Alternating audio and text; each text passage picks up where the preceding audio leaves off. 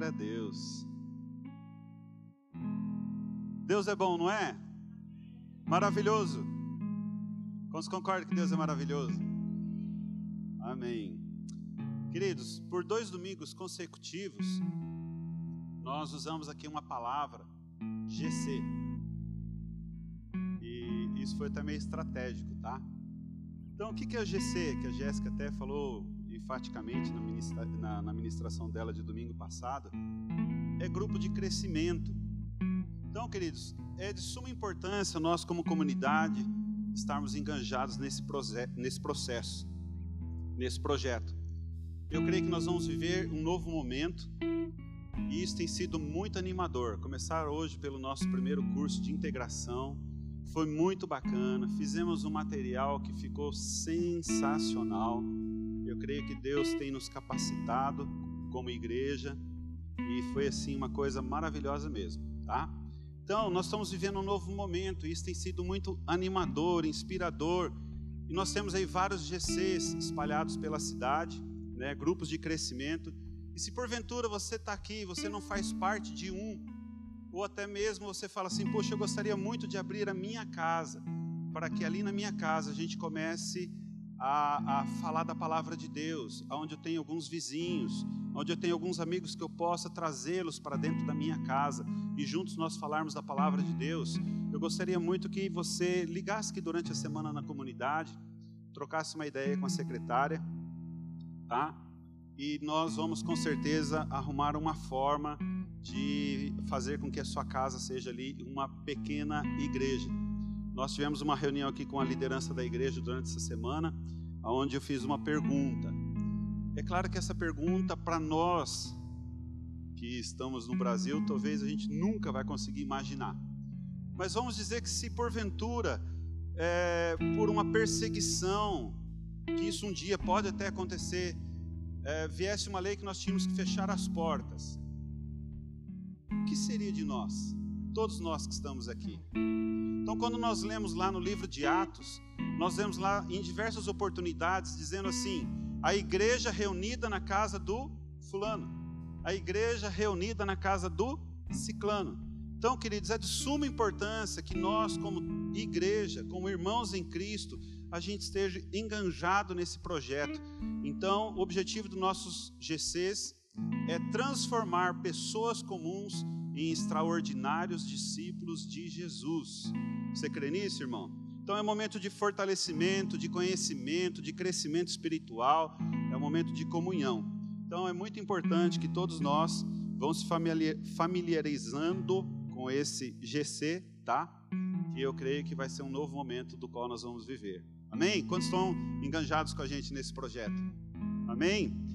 É, o Juninho falou sobre a integração, então quinta-feira, 19h30, eu tinha anotado aqui, não sabia que ele ia falar. E no final do culto, vou pedir para todos aqueles irmãos que estarão viajando nesse fim de semana lá para o Descende, eu vou pedir para vocês se reunirem nesse cantinho. Então, vou falar assim: a hora que terminou o culto, os irmãos venham nesse cantinho. Eu vou pedir para o pessoal todo do presbitério para que venha e juntos nós estaremos orando é, para que Deus possa não somente mover naquele lugar, mas também pedindo a cobertura do sangue de Jesus sobre a vida desses irmãos que estão na estrada, ok? Então, esse descende, como nós dissemos aí algum tempo atrás, é, foi, nós estávamos lá no MFI, né, que é uma reunião de pastores a nível Brasil, e lá foi profetizado que, eu já disse isso aqui algumas vezes, que em três meses, né, é, Jesus estava ali olhando pro, pelo globo é, da terra e ele estava soprando justamente sobre o Brasil. E esses três meses, quando foi profetizado, é, cai justamente nessa data agora, dia 8 de, é, 8 de fevereiro. É, então nós cremos, queridos, que este lugar vai ser realmente um mover de Deus.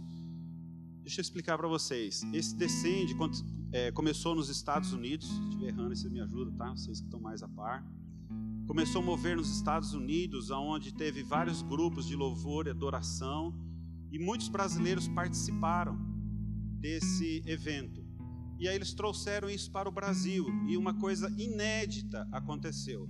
Eles pegaram o estádio do Morumbi, colocaram ali é, esse evento ali no estádio e em apenas três horas, três, quatro horas, já esgotaram toda a ocupação que havia ali no estádio do Morumbi, a ponto do presidente lá do, do que cuida do, do estádio do Morumbi ligar para o organizador da, do evento e dizer assim: Meu, fiz questão de te ligar porque nós nunca vimos uma situação igual a essa. Uma banda aí internacional, muito conhecida, há um tempo atrás teve um evento lá e aquele evento ficou aberto por muitos dias.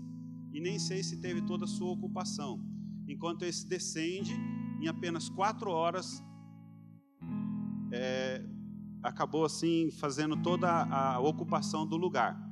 Aí eles abriram um outro lugar, que é o Allianz Parque, também foi preenchido, todos os lugares. E foram para um terceiro lugar, que é em Brasília. Então, é em três lugares na nossa nação que vai estar acontecendo esse evento. Então, até depois, se os irmãos puderem, procurem a Nice. Foi feito aí um calendário de oração, relógio de oração, 12 horas, porque esse evento começa no sábado, às 10 horas da manhã, e vai até às 10 horas da noite. Então, irmãos, são é, grupos de música, bandas gospels. Gospel? Isso. Gospels, não sei né, se é certo. e aí o que acontece? Muitas bandas estarão ali louvando. Imagine ali quantas pessoas terão, eu não sei qual era a ocupação. 80 mil pessoas em, é, aproximadamente em cada um dos estádios, perfeito? Imagine 80 mil pessoas num estádio, mais 80 na outra, e 80, perto aí de 200 mil pessoas estarão louvando ao Senhor nesse sábado, queridos. Isso é uma coisa inédita para a nossa nação. Então vale a pena nós, como igreja, estarmos orando e intercedendo por esse evento, tá? Então os irmãos que vão no descende, assim que terminar o culto, nós estaremos orando por vocês aqui nesse cantinho aqui. Entrando na palavra, que eu gostaria de compartilhar com os irmãos nessa noite, eu quero dizer que a nossa família, né? A família é a nossa maior herança. E alguns dias Deus colocou um salmo no meu coração e eu pude estudar um pouquinho sobre esse salmo. É o Salmo 127. Nós vamos estar, vamos estar projetando ali o Salmo 127, que diz bem assim: Se o Senhor não edificar a casa, em vão trabalham os que a edificam. Se o Senhor não guardar a cidade, em vão vigia a sentinela. Inútil vos será levantar de madrugada, repousar tarde, comer o pão que penosamente granjeastes. Aos seus amados, ele, o Senhor, né, dá enquanto dormem.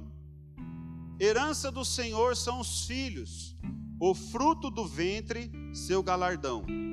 Como flechas na mão do guerreiro, assim são os filhos da mocidade. Feliz o homem que enche deles a sua aljava, não será envergonhado quando pleitear com os inimigos à porta. Se der tempo, também vou falar um pouquinho sobre o Salmo 128. Queridos, esses dois salmos eles estão dentro de um grupo de salmos que eles são conhecidos como Cântico dos Degraus, ou também como Cântico dos Peregrinos. Então, estes salmos, eles eram, é, vamos dizer assim, usados pelos peregrinos que seguiam para Jerusalém, a fim de participar das festividades anuais. Então, esses cânticos dos degraus, ou cântico dos peregrinos, eles vão ali desde o Salmo 120 até o Salmo 134, 15 salmos. E desses 15 salmos, quatro foram escritos pelo rei Davi. E este, o Salmo 127, foi escrito pelo rei Salomão. Há quem indique também que o Salmo 128 tenha sido escrito por Salomão, porém ainda não existe uma confirmação. Então, de acordo com a lei de Moisés, todo israelita eles deveriam subir para Jerusalém pelo menos uma vez no ano para participar dessas festividades, para que eles pudessem adorar no templo. Então, nessas épocas, os judeus reuniam suas famílias e em caravanas eles subiam para Jerusalém, levando ali as suas ofertas, os seus animais que seriam sacrificados no templo. Então os judeus partiam de suas cidades e alguns deles moravam até razoavelmente longe, né, lugares muito distantes, e durante essa caminhada toda, que às vezes eles ficaram, ficavam vários dias na, é, vou dizer palavra estrada, ficavam vários dias nessa caminhada e eles usavam justamente esses 15 cânticos para cantar e louvar ao Senhor. Então é, era uma espécie de um inário da viagem. Então este Salmo 127 ali, o versículo 1, diz: "Se o Senhor não edificar a casa". Essa palavra casa, ela está ligada à família. Então nós podemos também ler assim: "Se o Senhor não edificar a família", né? Em vão trabalha, em vão trabalham os que a edificam. Se o Senhor não guardar a cidade, em vão vigia a sentinela. Irmãos, nós podemos até construir uma casa, nós podemos até vigiá-la. Dias atrás, numa das ministrações aqui nos 12 dias de oração, o pastor Osés falou sobre isso, né? Que a Câmara tem várias igrejas, queira ou não, a igreja está sendo vigiada por câmeras, né? Mas eu quero dizer assim, que nós podemos até vigiar, mas se Deus não estiver presente, se Deus não for o centro, a primazia, se Deus não for aquilo que é de principal, como diz o texto, será em vão.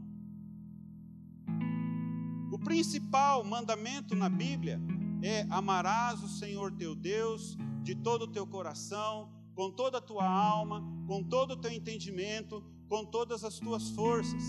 Mateus 6,35 também diz bem assim: é, buscar em primeiro lugar o reino de Deus e a sua justiça. Queridos, quando nós assim fazemos, buscamos a Deus, amamos a Deus e buscamos aquilo que Deus tem para nós, a vontade de Deus sobre nossas vidas, tudo que se sucede será uma consequência. Tudo aquilo que, quando nós colocamos Deus em primeiro lugar, as demais coisas serão acrescentadas. Então, esse Salmo 127 nós vemos ali que todas as obras que o homem edifica, se ele não depender de Deus, são inúteis. Todos nós aqui temos projetos, todos nós aqui temos sonhos. E eu sou um grande incentivador, digo para algumas pessoas, irmãos, nós temos que sonhar. E tenho dito, sonhe, mas sonhe grande, porque grande é o Senhor que pode fazer com que o seu sonho seja realizado. Porém, eu quero dizer uma coisa: no meio dos nossos sonhos, nós precisamos colocar Deus à frente deles. Então, tudo aquilo que nós fazemos sem buscar a Deus, tudo aquilo que nós fazemos sem uma direção de Deus, sem consagrar a Deus, nós corremos um sério risco, um grande risco. Vai empreender algo? Busque a Deus. Jovem, você está precisando aí de um namorado ou uma namorada? Coloque Deus à frente.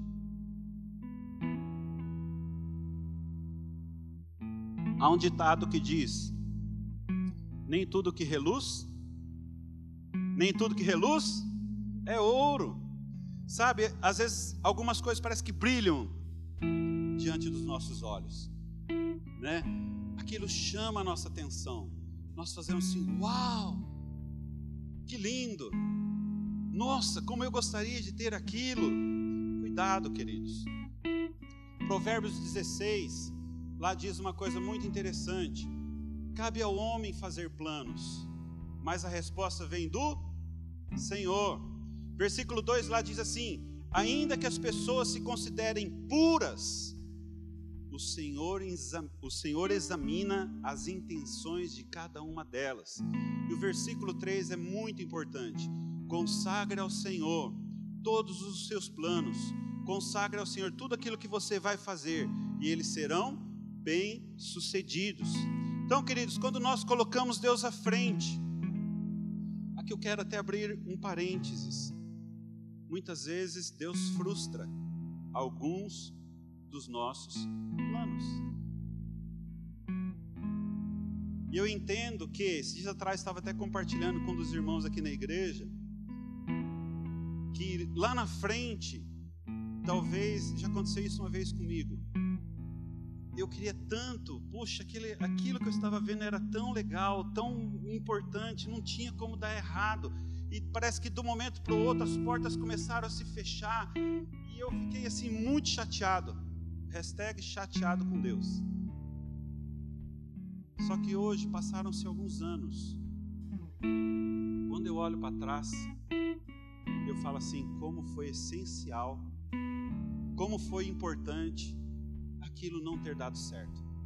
Sabe por quê? Nós servimos um Deus que Ele sabe de tudo que está à nossa frente. E às vezes algumas portas são fechadas. E essas portas são fechadas, queridos. E se nós estivermos dentro da vontade, do plano de Deus, podemos ter certeza que um dia aquilo pode até ser desvendado dos nossos olhos. Nós vamos olhar para trás e vai falar assim: "Obrigado, Senhor, porque aquela porta foi fechada". Porque se ela tivesse continuado aberta, eu estaria em maus lençóis. E eu sou um exemplo disso. Então, esse Salmo 127, ele ensina o homem a depender de Deus para ter sucesso na construção de coisas duradouras. Esse Salmo 127, ele nos ensina a colocar Deus à frente. Tudo aquilo que você vai fazer, meu irmão, seja em negócios, seja na sua casa, na sua família, dependa de Deus. Coloque sempre Ele à frente. Porque se nós não dependermos de Deus, como diz o versículo 2 ali, diz assim: que será inútil você levantar de madrugada, repousar tarde, comer o pão que penosamente granjeastes. Porque os seus amados ele dá enquanto eles dormem. Então, esse versículo principalmente essa frase, seus amados ele dá enquanto dormem. Este versículo nos diz daquilo que o homem busca com muito empenho, com muita dedicação, levantando cedo, dormindo tarde.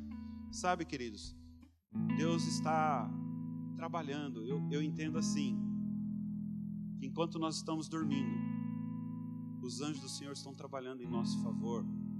Enquanto lá nós estamos descansando, os anjos do Senhor estão indo ali à nossa frente, desembaraçando algumas coisas, quando a nossa vida realmente está de acordo com a vontade de Deus, quando nós consagramos ao Senhor tudo aquilo que nós vamos fazer. Cabe nós sim, irmãos. Vamos abrir um parênteses aqui, né? Se Deus dá aos seus amados enquanto ele dorme, então agora eu só vou dormir.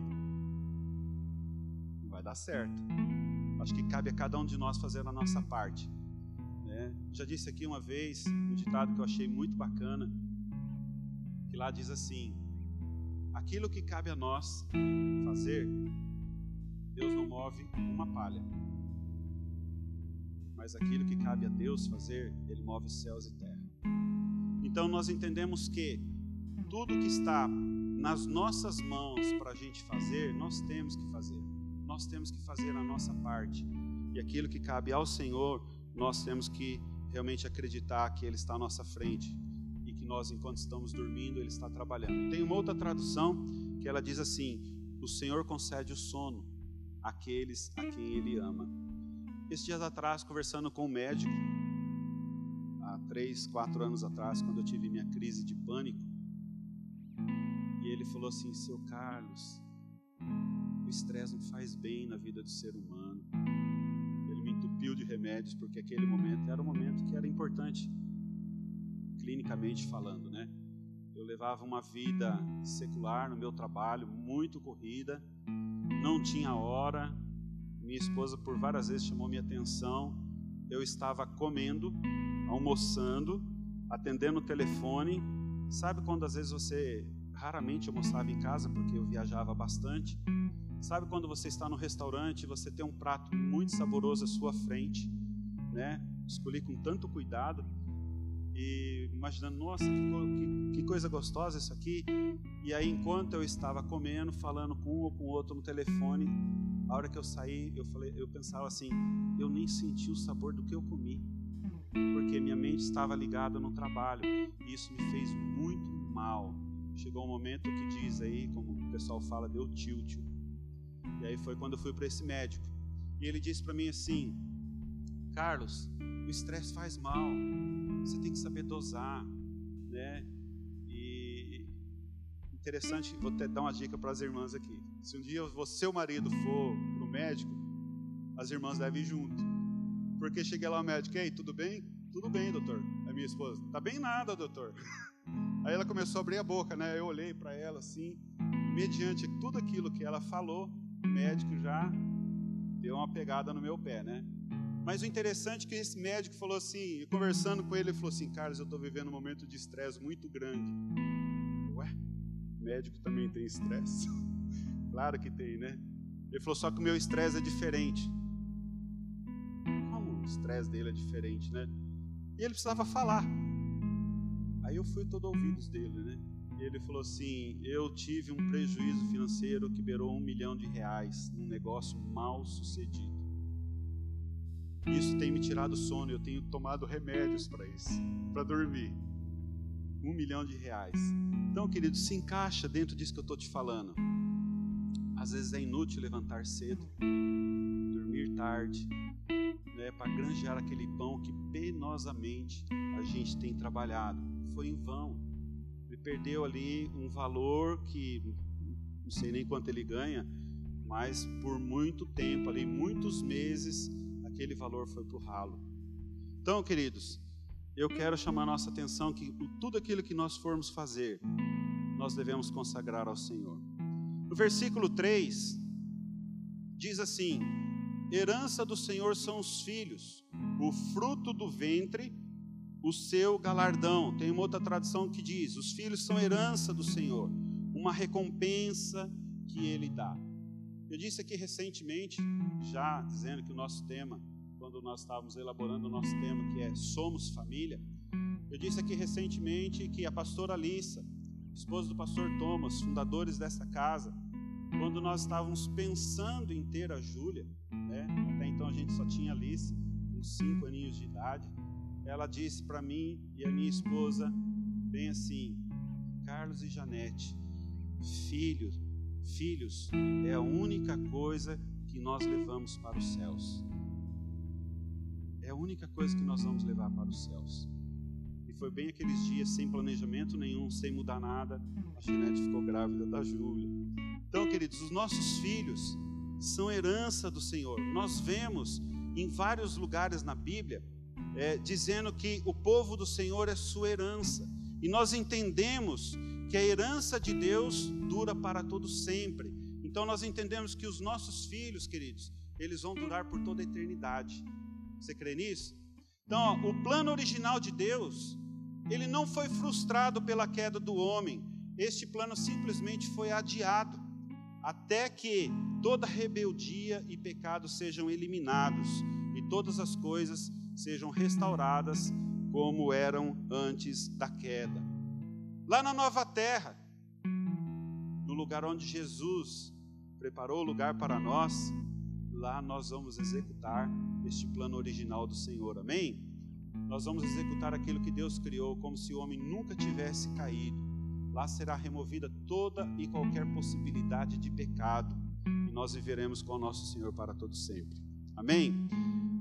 Versículo 4 fala que, como flechas na mão do guerreiro, assim são os filhos da mocidade.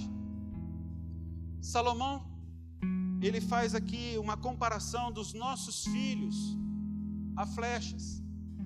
Qual é o propósito da flecha?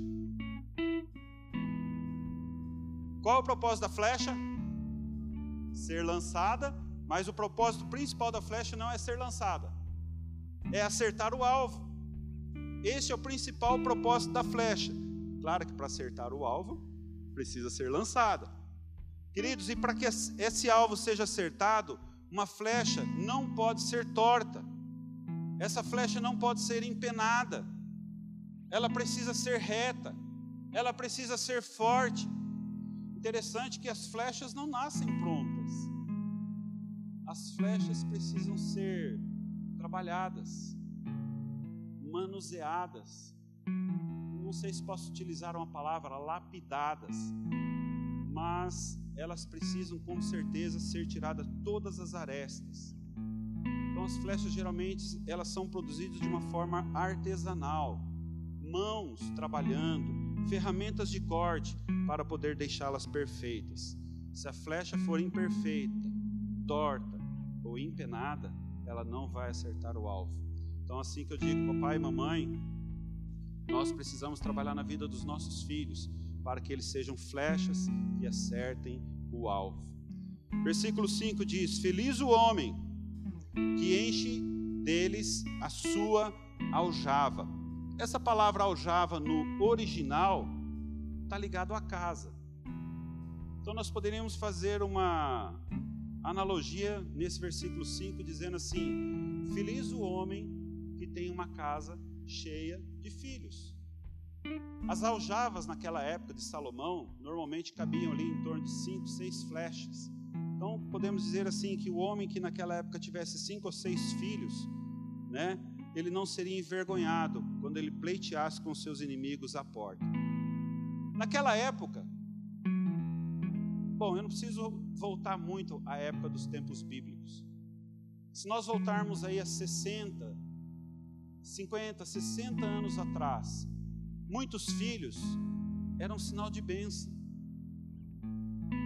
É, quantos aqui tem muitos irmãos? Quantos irmãos, Regina? Sete.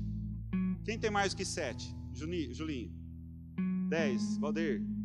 Oito. Pastor Osés vai ganhar, vou deixar ele por último. Maurício. Ixi, pastor Osés. Dezesseis, Maurício. Você sabe o nome de todos eles? Se você ainda sabe, beleza, tá bom. Alguém tem mais do que 16 filhos? É, 16 irmãos?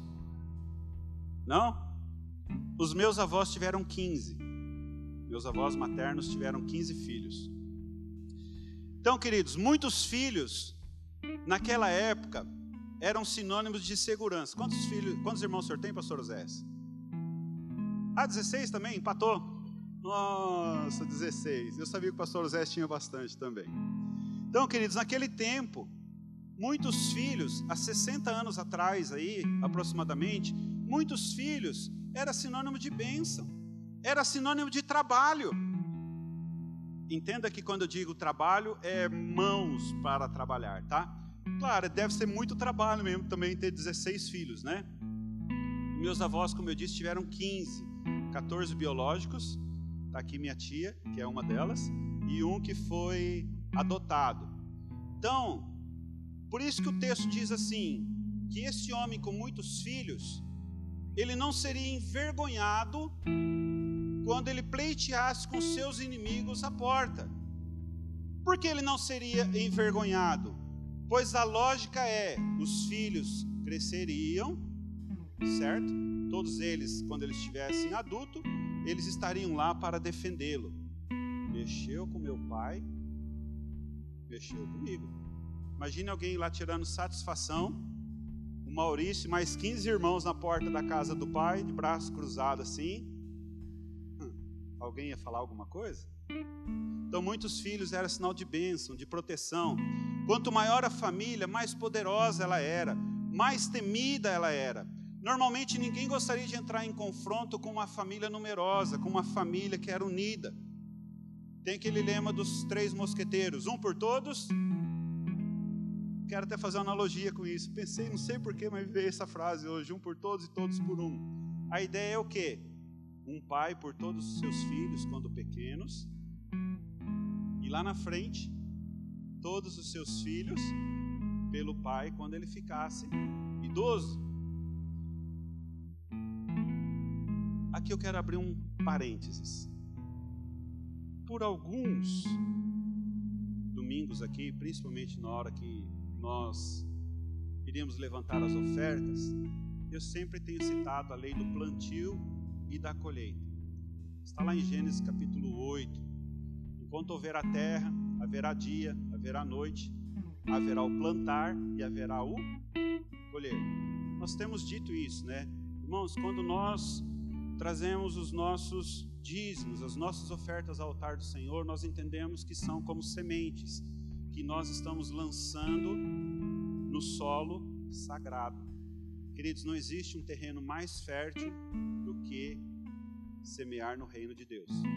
Mas eu quero abrir um parênteses que eu, quando nós falarmos da lei do plantio e para o pai e filhos, os pais e filhos, Então, pais que criam seus filhos desde pequeno, com amor, cuidado, proteção, provisão,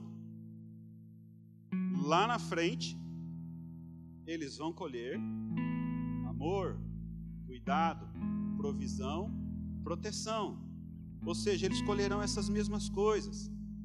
Nós precisamos entender que o tempo passa. Os nossos filhos hoje, crianças, amanhã estão adolescentes, daqui a pouco jovens, daqui a pouco eles estão adultos e se casam. Certo? Sidney, Elisângela. Foi o último casamento que realizou na comunidade. Ah, é verdade, tem o Adriano, cadê o Márcio e Elaine? Está aí. Aconteceu a mesma coisa com eles.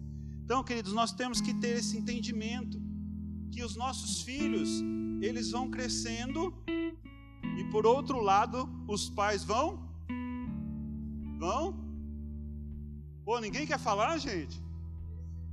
Amadurecendo. Ah, boa, gostei. Esses dias atrás, só para a gente fazer uma, uma coisa interessante. Esses dias atrás eu tinha assistido um filme, lá na década de 80, 90, né? E aquela atriz tão bonita, tal, não sei o quê. Eu vi ela esses dias atrás e falei: Uau, como que essa mulher envelheceu? Aí eu falei assim: Puxa, se eu olhar no espelho, eu vou falar a mesma coisa, né? Se eu olhar nos anos 80 e 90, às vezes a gente pega algumas fotos dessa época, né? Eu tenho umas fotos de alguns irmãos aqui nessa, nessa época aí, que se eu mostrar para vocês um dia, mas deixa para lá. Então, queridos, nós queremos dizer o seguinte: os filhos vão crescendo, os pais, de certa forma, vão envelhecendo, Juninho. Você foi muito generoso, tá? E aí o que, que acontece? As forças, o entendimento e a saúde pode ser que já não sejam mais as mesmas. Então hoje nós estamos aqui pais, fortes, saudáveis, não sei ali na frente, mas talvez ali à frente nós vamos precisar dos cuidados dos nossos filhos. Verdade ou não é? Certo? E tudo aquilo que nós plantamos na vida dos nossos filhos amor, cuidado, proteção, provisão lá na frente nós também vamos colher isso. Quero dar um exemplo. Talvez eu até tenha dito aqui perante todos os irmãos. Vou falar dos meus dois avós, tanto o materno quanto o paterno. Um dos meus avós, um homem muito carinhoso, trazia os filhos para perto, sempre teve esses quatro: amor, cuidado, proteção e provisão, esses quatro cuidados todos os seus filhos. Meu avô era um homem muito carinhoso, a ponto dele subir ao centro da cidade, comprar uma paçoquinha, porque o dinheiro era curto, quebrava a paçoquinha no meio, guardava ela dentro de um saquinho, comia metade da paçoquinha e levava a outra metade para minha avó. Ele chamava ela de Linda, só chamava ela de Linda.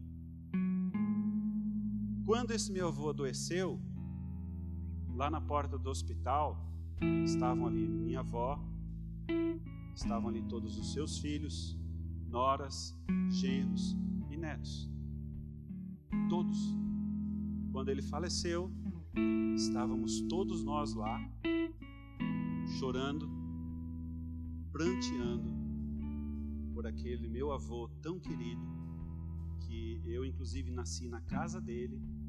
Os meus pais, na época, não tinham condições nós morávamos na casa dele. A minha avó ajudou a fazer o meu parto. Meu avô foi uma das primeiras pessoas que me pegou no colo. Então estava ali toda a família chorando pela morte daquele ente tão querido.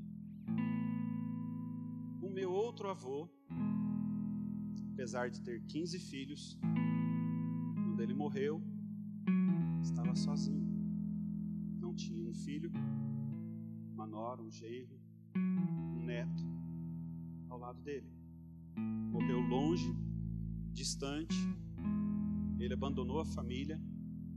E por mais que alguém quisesse ir pela distância, lá em Pernambuco, não conseguiríamos chegar até lá. Então são duas histórias de cuidado, de um exemplo de cuidado, e outra de não. Eu não sei a história desse meu avô que talvez ele não tenha recebido carinho durante a sua infância. Talvez ele tenha tido uma vida sofrida durante a sua infância. Mas em momento algum nós podemos usar isso como muletas. Nós conhecemos história de pessoas que às vezes a história é triste demais, mas elas não usam a história como uma muleta para arrumar uma desculpa, para viver dentro daquilo. Meu irmão, nós entendemos que a sua história pode ser triste, muito triste. Você pode não ter tido um pai presente, mas hoje você tem um pai que pode todas as coisas, e esse pai, ele é presente na nossa vida. Então nós não podemos às vezes usar muletas, né, como se fossem muletas. Então quero trazer esse exemplo de cuidado que um dos meus avós deixou para a sua família, ele deixou um legado. Inclusive, esse tempo atrás eu estava com uma saudade dele, alguns anos atrás, três, quatro anos atrás. Me bateu uma saudade, eu fui lá no, no cemitério, ele foi sepultado lá em Rolândia. Eu estava na cidade de Rolândia, falei, já que eu estou aqui, estava bem perto do cemitério, não saí daqui para ir lá. Estava bem próximo ao cemitério e eu resolvi chegar lá, eu resolvi ir lá no, no, no túmulo dele. Até então já estava minha avó lá também. Quando eu vi a foto dele, eu comecei a chorar, porque me remetia a coisas boas, coisa assim que marcou meu coração. Um homem bom.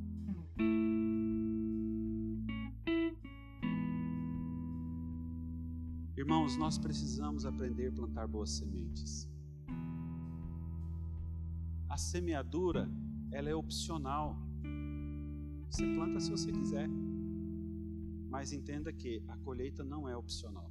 Tudo aquilo que nós plantamos, nós colhemos. Gálatas 6, 7 diz: Tudo que o homem plantar, ele colherá. Se nós plantarmos boas sementes, não só na vida dos nossos filhos, não somente na vida do nosso cônjuge, é certo que também nós vamos colher boas sementes. E quando as pessoas plantam sementes ruins, elas também vão colher sementes. É de acordo com o plantio. No domingo passado, enquanto a Jéssica ministrava, me veio uma frase e eu fiz questão de anotar ela. Que era bem assim: nunca é tarde. Irmãos, nunca é tarde para de repente nós reconhecermos os nossos erros. Nunca é tarde para que nós possamos pedir perdão, perdoar. Nunca é tarde para buscar uma reconciliação. Nunca é tarde para se plantar boas sementes. Posso ouvir um amém?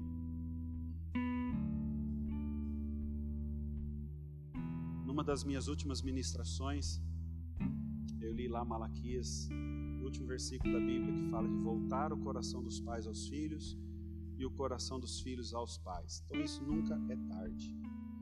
Eu vou ler o 128, que eu acredito que em 15 minutinhos eu consigo terminar, porque nós vamos ter daqui a pouco a Santa Ceia. Esse Salmo 128, algumas Bíblias trazem ali como uma espécie de título, e eu achei muito interessante que no título da Bíblia onde eu estava estudando, dizia assim: temor de Deus e felicidade no lar. Bem-aventurado aquele que teme ao Senhor e anda nos seus caminhos. Do trabalho de tuas mãos comerás, feliz serás, e tudo tirai bem, tirar bem. Tua esposa no interior de tua casa será como uma videira frutífera, teus filhos como rebentos da oliveira à roda da tua mesa. Eis como será abençoado o homem que teme ao Senhor o Senhor te abençoe desde Sião, para que vejas a prosperidade de Jerusalém durante os dias da tua vida. Veja os filhos de teus filhos, paz sobre Israel.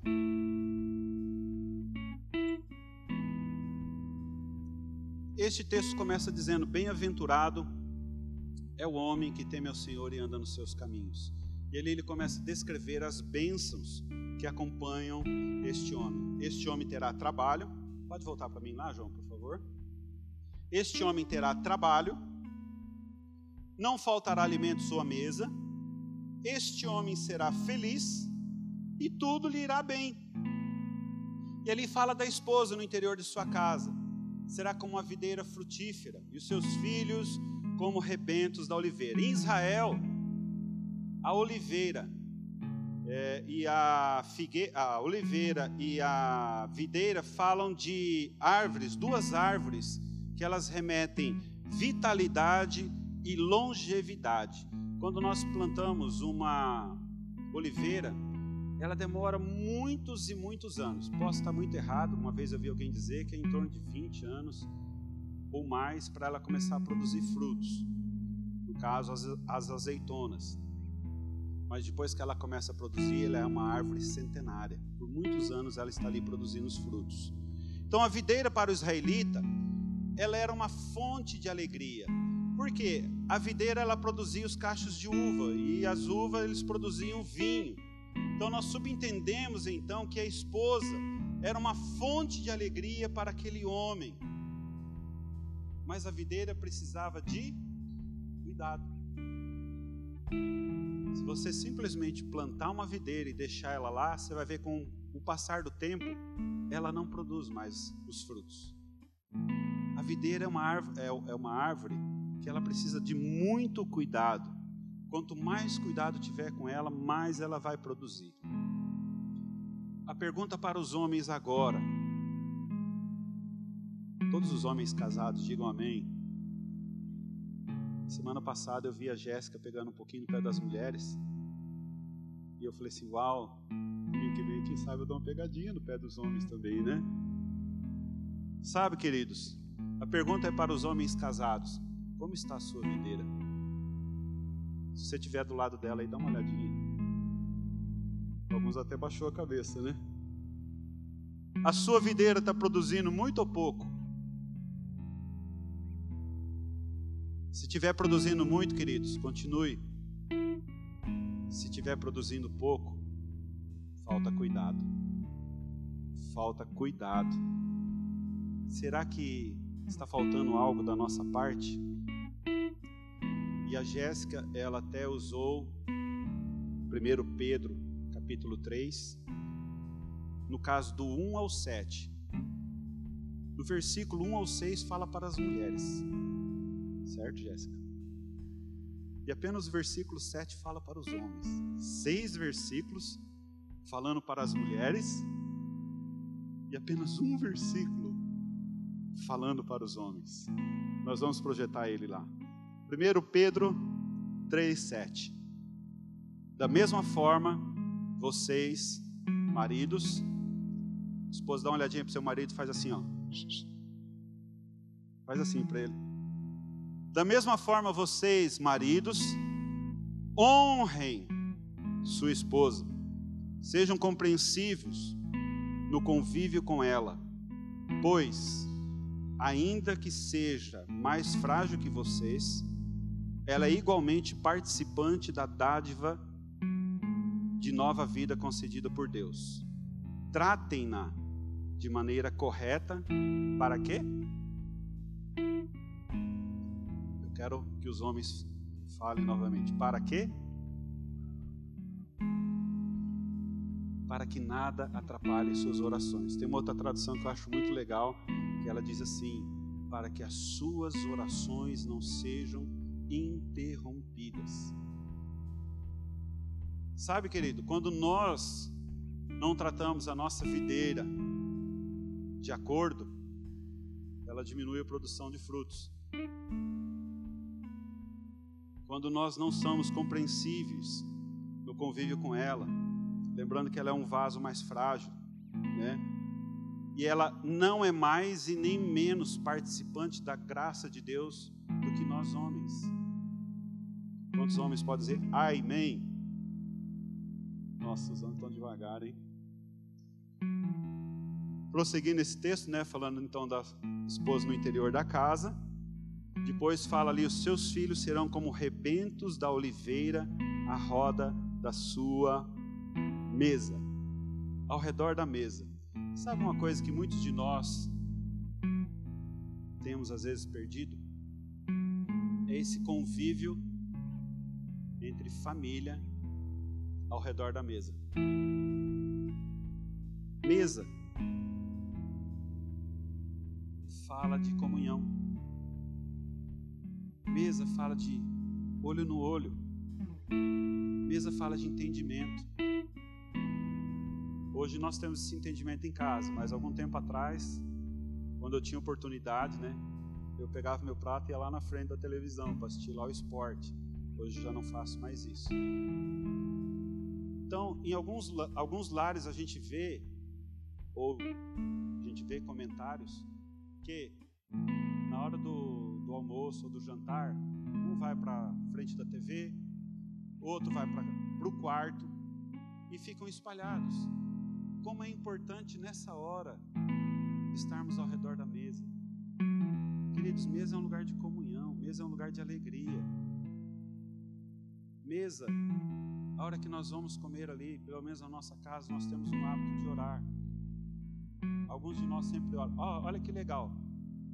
Aí você pega e faz assim para aquele cara que está namorando a sua filha. Faz assim. Você ora hoje. Hoje é dia do você orar. Entendeu? Então é legal, é bacana. A mesa remete à comunhão. E nós precisamos ter esse momento com a nossa família. Não precisa ter filé. Não precisa ter picanha. Pode ter um arroz, um feijão e um zoião. Somente um zoião e ali junto nós agradecermos ao Senhor, porque nós temos o nosso alimento do dia a dia, em detrimento a tantas pessoas que não têm, em detrimento a tantas pessoas que passam fome. Então, versículo 4 ali diz assim: Eis que como será abençoado o homem que teme ao Senhor.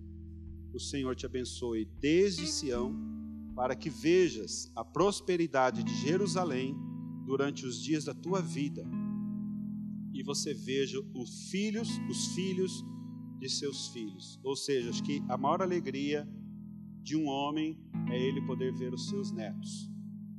Isso demonstra que longevidade. Tão feliz é o homem que tem meu Senhor e anda nos seus caminhos. Amém, queridos? Falei para o pessoal que eu ia encerrar um pouquinho antes das oito e meia, porque o pastor Osés vai vir aqui. Nós vamos em seguida já fazer a celebração da Santa Ceia. Feche seus olhos. Pai, nós nos colocamos diante da Sua presença.